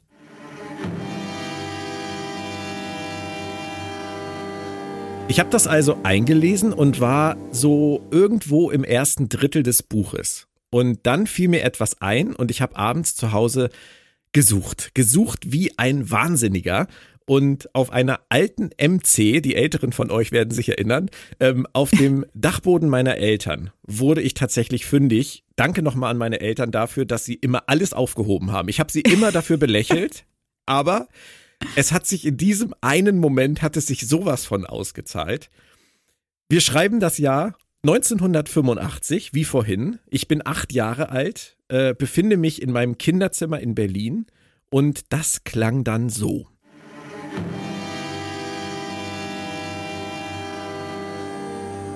Computerlogbuch 9 der Enterprise Sternzeit 1,555. Dr. Johnson in Vertretung von Commander Spock, der von Dr. Scott auch abgelöst wurde. Ich habe jetzt auch Mr. Scott und den Landetrupp aus Augen verloren. Die sind auch nicht mehr da. Es ist ein Rätsel. Wir sind jetzt hier an Bord noch. Genau, 196, 190, 98 Mann, äh, 189 Mann. Und wir werden es wohl nicht mehr schaffen, den Captain Spock und McCoy auf Wiederführung zu finden. Ende. Buch 11 der Enterprise Commander Scott. Ich bin auf einmal wieder auf dem Schiff gewesen. Die ganze Mannschaft ist fort. Es ist ein Rätsel. Alles ist wie immer, nur die Mannschaft ist völlig weg. Ich werde noch einmal alles inspizieren. Buch 11 der Enterprise. Nachtrag. Captain Kirk habe ich tot in seinem Arbeitszimmer gefunden. Ein Buch 12 der Enterprise Commander Scott. Ich habe Mr. Johnston in einer Ecke gefunden. Und er erzählte mir, dass sein Wesen an Bord gekommen sei. Alles vernichtet hätte, bis auf ihn.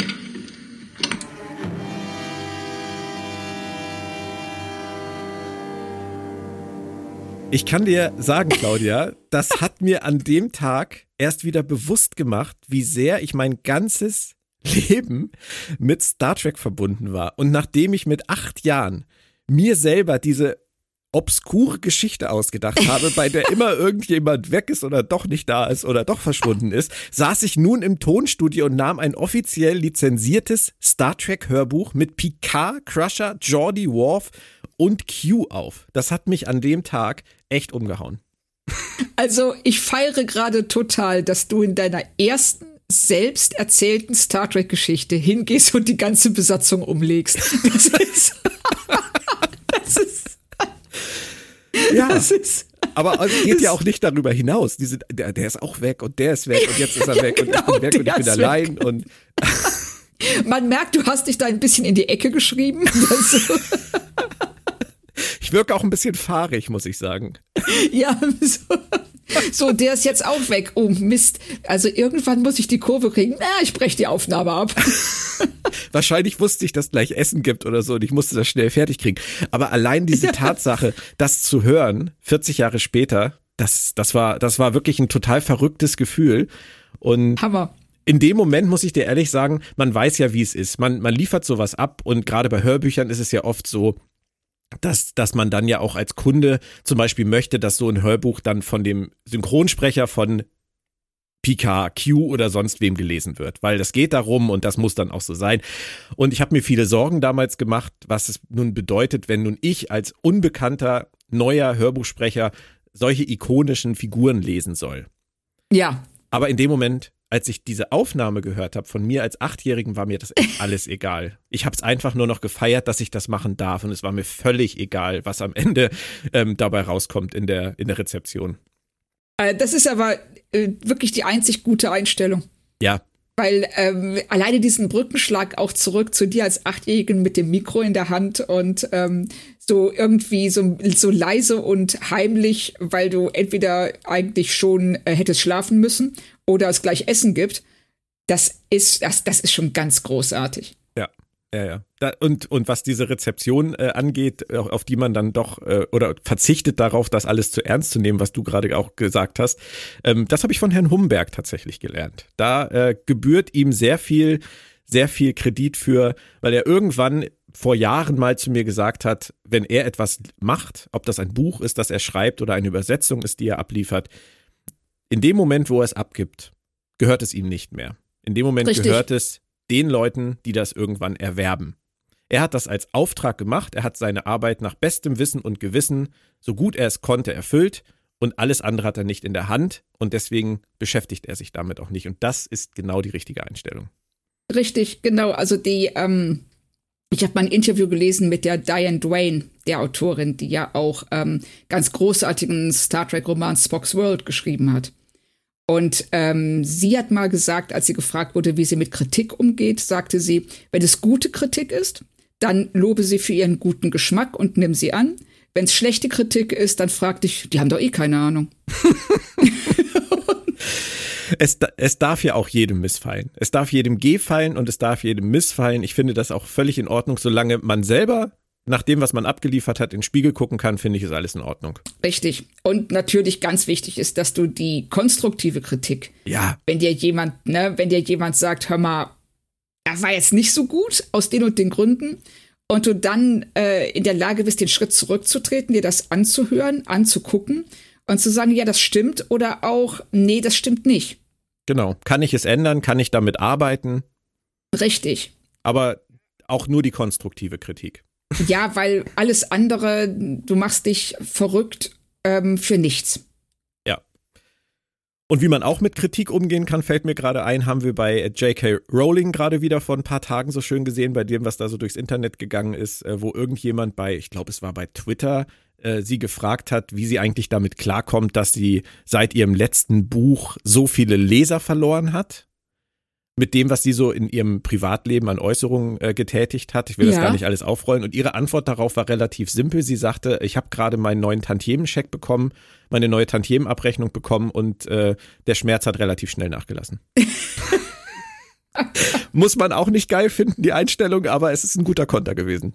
Ja, auf jeden Fall. Also ähm, das, äh, das, das, das Gegenargument wäre hier vielleicht Anne Rice die zu Leserbeleidigung übergegangen ist. ähm, das ist, ist, auch nicht gut. Macht nur Magengeschwüre. Ja, das, ähm, da gibt's also auch doch einige. Also sie antwortet ja sogar auf negative Amazon-Kritiken und sowas. Also das ist schon. Okay. Ja, kann man so machen, aber bringt es was für einen selbst und für die Leser wahrscheinlich nicht. Kann man was Schöneres mit seiner Zeit anfangen? Wahrscheinlich schon. Genau. Richtig. Hören wir nun zum Abschluss äh, der Gastbeiträge unser Planet Track FM Urgestein, Moritz Wohlfahrt alias Darmok auf dem Ozean. Feuer frei, Moritz.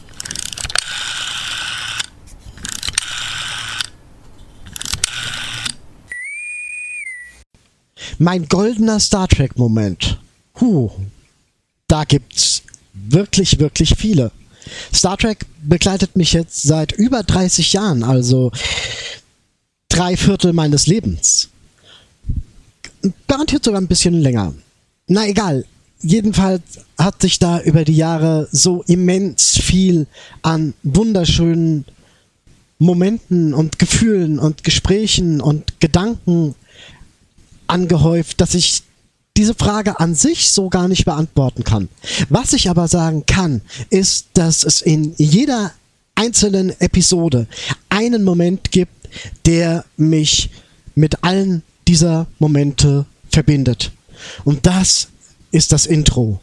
Egal ob es jetzt Voyager, Deep Space Nine, Next Generation, Archer Enterprise, auch die neuen, egal welches immer wenn eins dieser Intros läuft, löst das in mir was aus. Ein Sturm an Gedanken, die so schnell durch mich durchschießen, dass ich an gar keinem festhalten kann, aber all diese Momente sind bei mir. Ob ich traurig war, eine Episode gesehen habe oder ob es einer von diesen Morgenden in meiner Kindheit war, in denen ich mich um vier vor den Videorekorder ins Wohnzimmer geschlichen habe, um Star Trek zu gucken es sind 100 Momente, es sind so viele Menschen, die ich damit verbinde, die im Rahmen von Star Trek in mein Leben getreten sind, in meinem Leben waren. Einige davon leben gar nicht mehr. Aber jedes Mal, wenn ich ein Intro höre, sind diese Menschen wieder da. Ich denke an sie. Sie sind niemals vollkommen vergessen. Freunde, Ex-Freundin, dritte Großeltern, Großeltern, wir alle sind da, weil sie alle irgendwie mit Star Trek in meinem Leben zu tun hatten.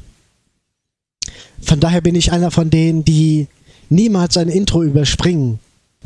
Ich bin einer von den Verrückten, die Intros mitgesprochen haben, die Enterprise-Intros mitgesungen haben, weil das für mich einfach ein Moment ist, in dem auf positive, wunderbare Art und Weise mein Leben an mir vorbeizieht. Und das halt zusätzlich zu großartigen Dialogen aus Episoden, die heute noch in mir nachhallen. Alles verbunden mit dem jeweiligen Intro. Es ist meine liebste, nein, meine allerliebste Reiz- und Gedankenüberflutung, so ein Intro zu genießen. Auch die heutigen. Egal ob das jetzt Picard ist, es sind die Momente, die damit verknüpft sind. Die positiven Dinge meines Lebens, selbst wenn es in unter negativen Umständen waren. Und das eben verbunden mit einer Serie, deren Grundgedanke so unendlich positiv ist. Mit einer Serie, die an, kitschig ausgedrückt, an das Gute im Menschen glaubt. Das Zusammenleben in einer Form von Glücklichkeit möglich ist. Das macht es einfach so unglaublich perfekt, so ein Intro zu genießen mit dieser Grundphilosophie und den ganzen positiven Gedanken, die ich damit verbinde, die mich durch mein Leben ziehen. In diesem Sinne, ihr Fans da draußen, dreht das nächste Star Trek Intro mal so richtig auf und lasst mal alle Leute im Umkreis von 100 Quadratmetern ganz genau wissen, was ihr da gerade macht. Alles Gute dir, Björn, zum 150. Mögen noch mehr als 150 Folgen folgen. Das war auch schön, Moritz mal wieder gehört zu haben. Und ich denke, Oh dann ja. können wir die letzte Runde einläuten. Dein finaler Golden Moment. Ähm, das wird jetzt auch ein persönlicher, so ähnlich wie der von Christian. Und zwar äh, war das auf einer Con, äh, auf einer FedCon und wir hatten William Shatner zu Gast. Ah. ja, genau. Und ähm, das war, ähm, der war, also wir haben ja immer so eine Eröffnungszeremonie, also die Opening. Und ähm, da wollen alle Schauspieler, die dann bereits angereist sind, auf der Bühne kurz Hallo sagen. Und danach versammeln die sich meistens noch oben im Green Room. Und man kriegt sie da nicht raus, weil es da äh, umsonst Getränke und ähm, kleine Schnittchen gibt. Und irgendwann äh, ging Shatner dann aus dem Green Room raus und das ist im ersten Stock vom Maritim und ähm, auf dem Weg vom Green Room zum äh, Fahrstuhl gibt es eine Reihe von so Sitzecken, wo auch immer Fans meistens ähm, dann ein bisschen da rumhocken und sich unterhalten. Und, und ich ging hinter Shatner da raus und es ist, das hört sich jetzt wahrscheinlich total albern an, aber er ging da durch, durch diesen Gang und die Fans sehen ihn und wirklich alle, es war nicht abgesprochen, gar nichts, einfach so nacheinander stehen auf und salutieren vor ihm. Das war, und er nimmt das völlig ernst und salutiert zurück. Und in dem Moment, das war vorher, noch eine Sekunde vorher, bin ich hinter William Shatner hergegangen. In dem Moment ging ich hinter Captain Kirk her. Und das war so eine Gänsehaut. Ich meine, es hört sich jetzt Nee, ich verstehe das. ne, so. Und das war auch was, äh, es ist ein Moment, ich werde den nie vergessen. Ja.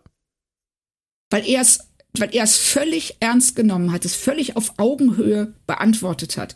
Und auch sein ganzes Gehabe, seine ganzen Mannerismen wurden in dem Moment zu Kirk. Krass. Hammer. Ja, Krass. ganz, ganz toller Moment. Weißt du noch, in welchem Jahr das war? Ähm, Ungefähr? Äh, 2014, 13? Ja, Ich okay. müsste es nachgucken. Mhm, okay. Ja, das, das glaube ich dir, dass das, äh, aber du bist ja sowieso so nah dran immer an diesen ganzen Stars. Deswegen ist es erstaunlich, dass sich dann trotzdem noch solche Momente dabei rausschälen, die noch so besonders sind, obwohl du die ja wirklich alle immer so hautnah hast bei der FedCon. Es ist jedes Mal wieder was Besonderes. Ja. Und äh, du weißt ja auch, wir haben ja schon mal drüber gesprochen, ich habe ja auch einen William Shatner-Moment. Der ist allerdings nie, niemals in äh, irgendeine Golden Moments Liste, sondern er im Gegenteil schaffen würde. Ich habe das, glaube ich, ja auch schon häufiger mal im Podcast erzählt. Das werde ich auch nicht nochmal tun jetzt. Aber Ja. deswegen freue ich mich umso mehr, dass du mit William Shatner diesen wunderschönen Moment hattest.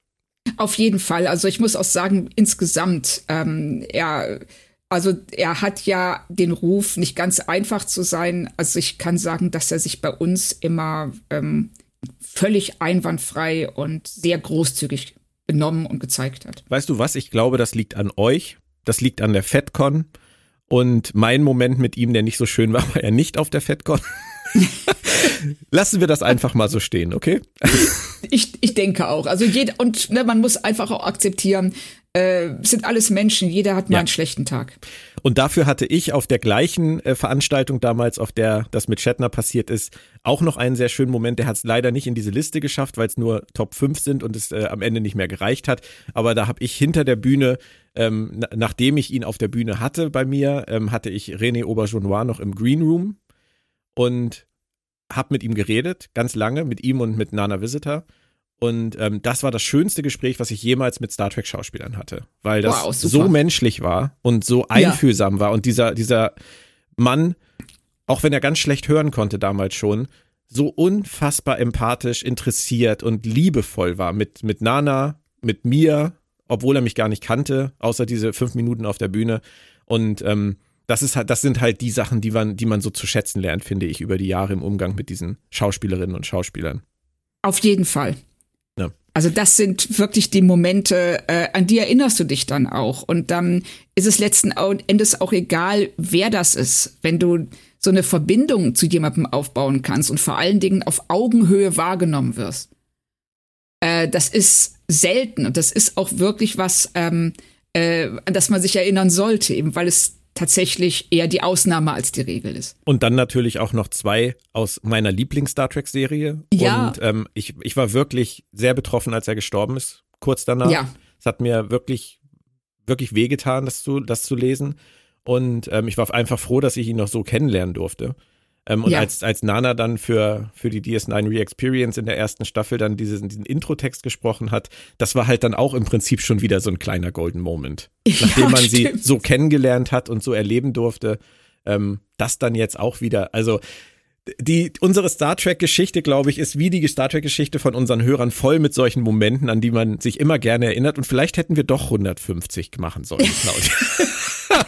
Guck mal, wir, wir haben schon eine Stunde, es sind nur noch 24.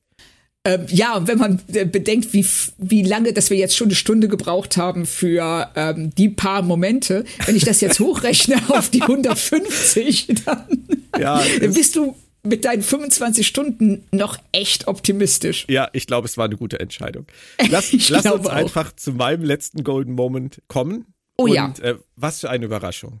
Es geht nochmal um Star Trek Deep Space. Nein, es geht um Oh, eine wow. Episode, bei der ich eigentlich die ganze Zeit immer nur durchheulen kann. Also wer mich mal als Tränenmeer sehen will, diese Folge einlegen klappt immer. Ich habe schon mal drüber nachgedacht, ob ich jemanden mal so ein Meme zeichnen lasse, wo mir jemand ein Tablet mit der Folge hinhält und ich sofort anfange zu heulen, so wie Michael Burnham. Das äh, hätte ich, glaube ich, ganz gerne. Die Rede ist von The Visitor. Der ich dachte Besuch. es mir. Ja. Wie vorhin ähm, bei Inner Light ist es auch hier. Ich fand die schon toll, als ich um die 20 war. Damals aber eher aus dem Blickwinkel eines Kindes, erstaunlicherweise. Dieses Band zwischen Cisco und Jake, das hat mich damals schon sehr mitgenommen. Und auch wie der alte Jake das alles der Reporterin erzählt. Aber als Vater, Jahre später, war das nochmal eine ganz andere Erfahrung, weil es eine ganz neue Ebene für mich mit sich gebracht hat. Diese Angst, Ja. dein Kind alleine zu lassen und auf der anderen Seite den Schmerz zu sehen, wenn dein Kind von deinem Verlust so zerfressen wird und davon abgehalten wird, sein Leben zu leben, was ja nicht so kommen muss, aber was ja in dieser Folge so, so gezeigt wird. Diese Genau. Umkehrung durch den eigenen Blickwinkel, erst als Jugendlicher, der das so erlebt, als wäre er Jake, und dann später als Erwachsener, der es nochmal komplett anders sieht, weil er auf einmal der Vater ist. Also diese Spannend. Folge nimmt einen so meisterhaft auf so unterschiedliche Art und Weise mit. Ist ein tolles Science-Fiction-Szenario obendrauf. Also ich, für mich ist das wunderbar. Gehört für mich auch definitiv in die Top 5 der besten Deep Space Nine Folgen. Absolut. Das ist eine so großartige Folge und ähm, möchte jetzt hier auch mal das, ähm, das Rampenlicht auf Tony Todd richten. Ja. der das so brillant spielt. Und, ähm, äh, und wie du schon sagst, also was ich äh, daran faszinierend finde, ist, dass sie eben aus beiden Perspektiven funktioniert. Und dir, äh, je nachdem, ob du es aus äh, Jakes Sicht siehst oder aus Benjamins, eben zwei andere Perspektiven bekommst, die Ja. aber beide hervorragend umgesetzt sind. Ja. Wahnsinnig tragische Folge. Wahnsinnig Ja. traurige Folge. Also wie gesagt, wer mich zum Heulen bringen will. es ist die einfachste Art und Weise. Die, die zweit einfachste Art und Weise ist einfach Dawson's Creek anmachen. Das, oh, okay. Die Musik bei Dawson, mich kriegst du ja mit Musik. Musik plus Emotion Björn heult. Das funktioniert immer. und das hat ja keine Serie so meisterhaft geschafft für mich wie Dawson's Creek. Oh, okay, siehst du, da bin ich so ein bisschen raus. Okay. Bei, bei Dawson's Creek bin ich immer so, ja, ist okay, finde ich, find, find ich nicht schlecht. Äh, wenn du mich zum Heulen bringen willst, musst du einfach nur Animal Farm. Da reicht auch schon das Bild von dem Pferd. Das ist schon aus. so. Nein, also wenn ich bei Dawson's Creek allein an, an die erste Staffel denke, als äh, ich glaube, es ist die Pilotfolge, wo, ähm, wo Joey realisiert, dass sie zu alt werden, ähm, um immer jede Nacht irgendwie zusammen im gleichen Bett zu schlafen, sie und Dawson. Und Ja. ähm, wo sie dann final am Ende der Folge aus dem Fenster steigt und sagt, es geht wirklich nicht mehr, Dawson, es geht wirklich nicht mehr. Ähm, und ihm dann so, so provozierend, weil er sagt, wir können über alles reden, fragt sie ihn dann, ähm, ja, dann sag mir doch mal, wie oft holst du dir denn am Tag einen runter? Und dann sitzt Dawson da, guckt sie an und er, er kann nicht antworten auf diese Frage. Und, und natürlich wusste Joey das auch. Ist natürlich auch total gemein, so eine Frage zu stellen. Aber ähm, Ja. sie ist beleidigt, sie ist traurig, sie, sie merkt, sie hat recht gehabt, sie geht aus dem Fenster, läuft runter, läuft zu dem Bootsteg und es läuft I'll Stand By You. Dieses Lied ist Ah. ja schon alleine, ich krieg schon wieder Gänsehaut. Dieses Lied läuft und läuft und läuft und Dawson erscheint oben am Fenster und schreit ihr hinterher, für dich hole ich höchstens die Sterne vom Himmel runter. Was übrigens auch auf Deutsch super, super gemacht ist. Und Tolle Übersetzung. dieser Moment zwischen den beiden, mit dieser Musik zusammen, boah, da kriegst du mich immer mit. Also von daher Dawson's Creek, äh, The Visitor und Animal Farm. Animal Farm ist ganz, Animal Farm und Plague Dogs.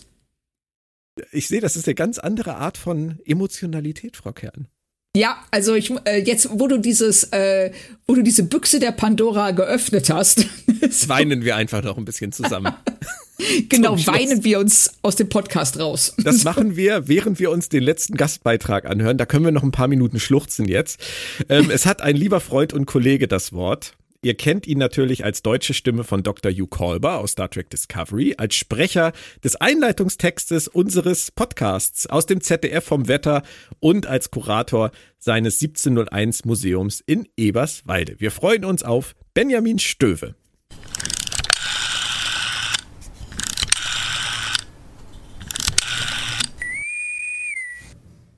Mein goldener Star Trek-Moment ist fünf Jahre her.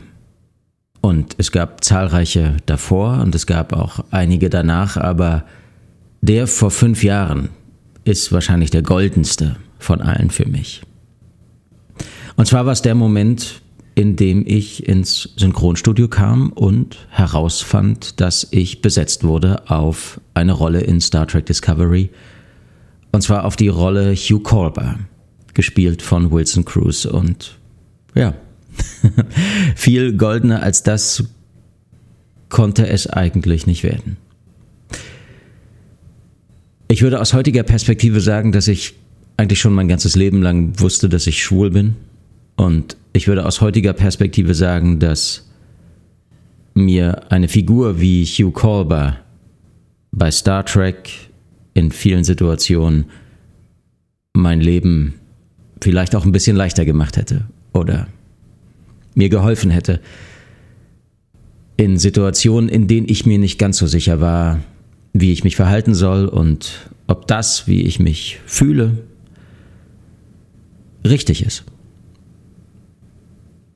Das habe ich zwischendurch erfahren und musste zum Glück nicht bis 2017 warten. Aber dieser Moment 2017 im Synchronstudio war gerade deshalb ein ganz besonderer, weil ich gemerkt habe, was mir bis zu diesem Zeitpunkt gefehlt hat bei Star Trek und so ein bisschen dadurch auch in meinem Leben, weil Star Trek ist ein großer Teil davon.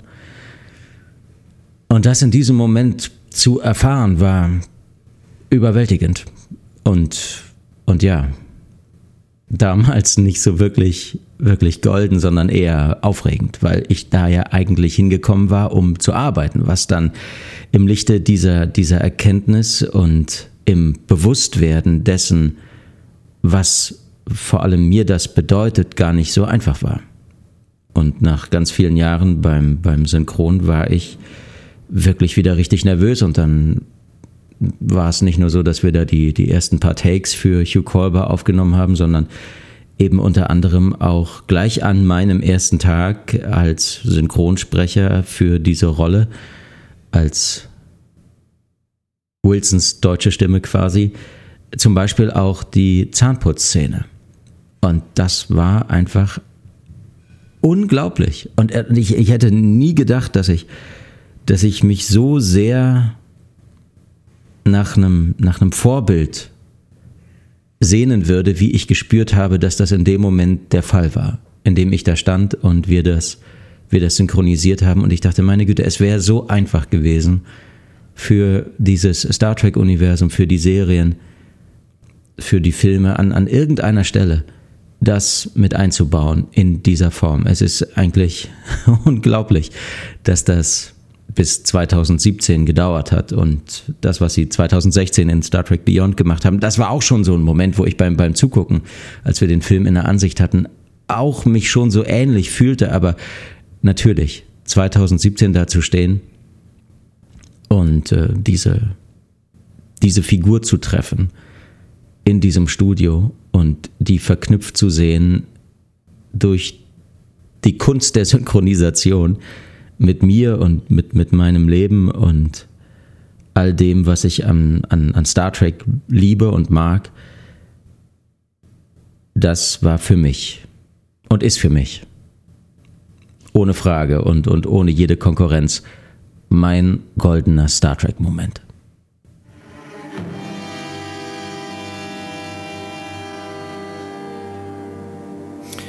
Claudia, ich weiß nicht, wie es dir geht, aber ich finde es wunderschön ähm, zu hören, dass das Benjamins goldener Moment ist, weil der ja auch für uns mit einem wahnsinnig tollen Moment zu tun hat, nämlich mit dem Podcast ähm, im Rahmen dieser Discovery Edition, den wir mit ihm gemacht haben, wo es genau um dieses Thema ging. Und das ist bis heute wirklich eins meiner absoluten Highlights hier bei Planet Track FM. Dieses Gespräch mit Benjamin ähm, damals und dass er das jetzt hier noch einmal so wirklich äh, mitreißend in diesen paar Minuten wiedergegeben hat, was das für ihn bedeutet hat damals, als er zur deutschen Stimme von Dr. Kolber wurde, das hat mich wirklich gerade nochmal total gecatcht und ich freue mich wirklich riesig, Benjamin, dass du das hier an dieser Stelle nochmal mit uns geteilt hast. Vielen, vielen Dank.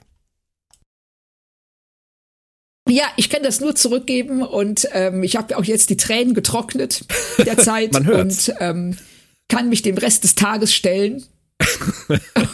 es war auch mal ganz toll, einfach mal wieder nur über Star Trek zu quatschen.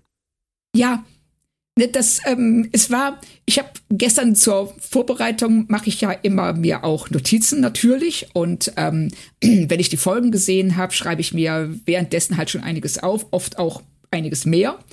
Und gestern Abend hatte ich dann nur gedacht, so nein, das muss ich nicht. Ich weiß, worüber wir reden. Ich weiß, was ich sagen möchte. Und das war ähm, auch mal, ja, auch mal sehr angenehm, es einfach fließen lassen zu können. Weißt du, wobei ich im Moment dieses Gefühl habe? Das ist total verrückt. Ich schreibe ja an der Star Trek Chronik für TNG ja. Und ähm, wir haben uns im Autorenteam natürlich auch wieder die Staffeln aufgeteilt. Ich rezensiere Staffel 3 und 4, was übrigens ein echtes Geschenk ist. Oh. Ähm, und mir ist etwas aufgefallen bei, bei dieser Arbeit, weil natürlich gucke ich die Folgen ja nochmal und mache mir Notizen und recherchiere und so weiter. Aber mir ist wirklich aufgefallen, dass ich mich bei ganz vielen Folgen, also ich würde fast sagen 80 Prozent der Folgen in diesen beiden Staffeln, hätte ich mich auch einfach an den Rechner setzen können und losschreiben können. Weil ich die so dermaßen vor Augen habe und sofort weiß, was da passiert ist, wer mit wem und nur noch so Kleinigkeiten mal nachgucken, wer war jetzt wirklich der Gaststar oder so oder wer hat sie geschrieben.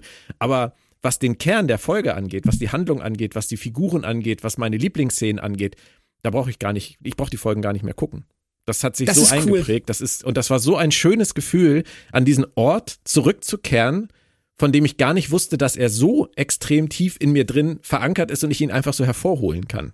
Ganz, ganz Das ist toll. echt, ja, finde ich auch total cool, weil dann ähm, äh, kommst du auch so in so einen richtigen Schreibfluss rein. Ja, Und ähm, dann, äh, das ist, ja, das ist super, wenn das funktioniert. ja. Und das hat heute vom Gefühl her wirklich auch wieder genauso viel Spaß gemacht, einfach mal zu sagen, wir reden jetzt einfach mal über das, was wir damit verbinden, ohne dass wir ähm, das bis ins letzte Detail analysieren müssen, warum der da an der Stelle das sagt oder das tut oder nicht tut.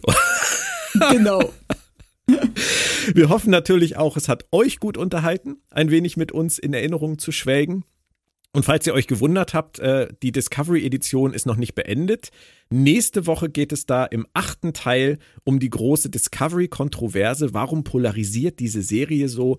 Ähm, dazu gibt es dann, das können wir versprechen, einen sehr interessanten Überraschungsgast. Und danach, tja, danach ist endlich wieder Zeit für Lower Decks, Claudia. Da müssen wir zusehen, dass wir, was heißt müssen? Wir wollen zusehen, dass wir durch die Staffel durchkommen. Vielleicht auch ein bisschen Deep Space Nine nebenher, weil am 8. Dezember startet Star Trek Strange New Worlds in Deutschland mit zwei Folgen pro Woche. Die wollen uns auch wirklich ein bisschen ärgern, oder? Wow, zwei Folgen pro Woche, das wird, ich meine, ne, ich freue mich, äh, weil das ist eine ganz tolle Serie und ähm, das äh, wird bestimmt auch viel, viel Spaß machen, aber es wird für uns sportlich. Genau. Und danach kommt gleich Picard, Staffel 3. Also es bleibt dabei, wir haben ausreichend zu tun. Sehr schön, freue mich drauf. Ja, all das natürlich mit uns, Claudia Kern und Björn Sülter. Schaut gern bei www.planettrack.de rein, eure Heimat für alle Star Trek-Fragen und darüber hinaus. Und natürlich auch das Zuhause unseres Podcasts Planet Trek FM. Danke, Claudia. Dir noch eine angenehme Woche und ihr alle da draußen bleibt gesund. Wir hören uns bald wieder hier bei Planet Trek FM. Tschö. Tschüss.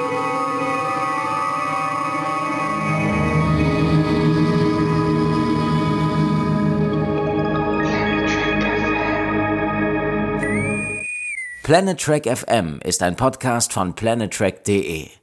Die ganze Welt von Star Trek und darüber hinaus.